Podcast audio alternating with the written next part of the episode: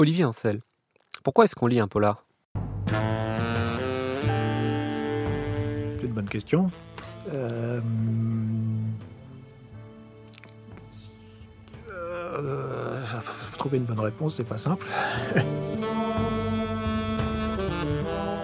On parle de la littérature policière, mais en réalité, il y a plusieurs sous-genres. Est-ce que vous pourriez nous en parler? Oui, il y a le, le, terme générique polar englobe plein de sous-catégories. La catégorie historique, le, le whodunit qui, qui est le coupable, hein, qui, a fait, qui a fait le crime. C'est de la détection pure, de l'accumulation d'indices.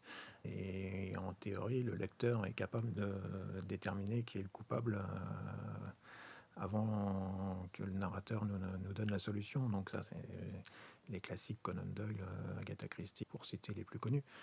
Après, dans les années 30, c'est arrivé le, le, roman noir euh, américain avec euh, Hard Boyle, avec euh, en premier lieu Hammett, Chandler, Goodis, et puis, puis plein d'autres. What do you mean by that? As a matter of fact, she was going to the country to think it over.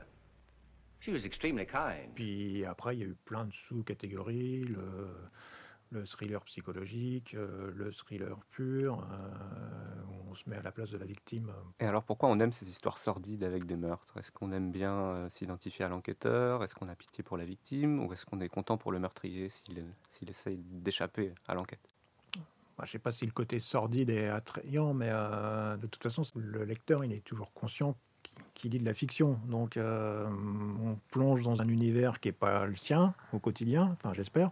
On, est confronté à des situations plus ou moins glauques, plus ou moins sordides, plus ou moins étrangères. Donc euh, il y a un côté fascinant. Euh, comme les séries télé, voulez un bon, un bon polar à la télé, on plonge dans un univers Sauf que bon, la littérature euh, permet de se faire ses propres images et euh, c'est quand même un petit peu plus intéressant, de mon point de vue. Ce petit tour d'horizon du polar donne décidément envie d'en lire.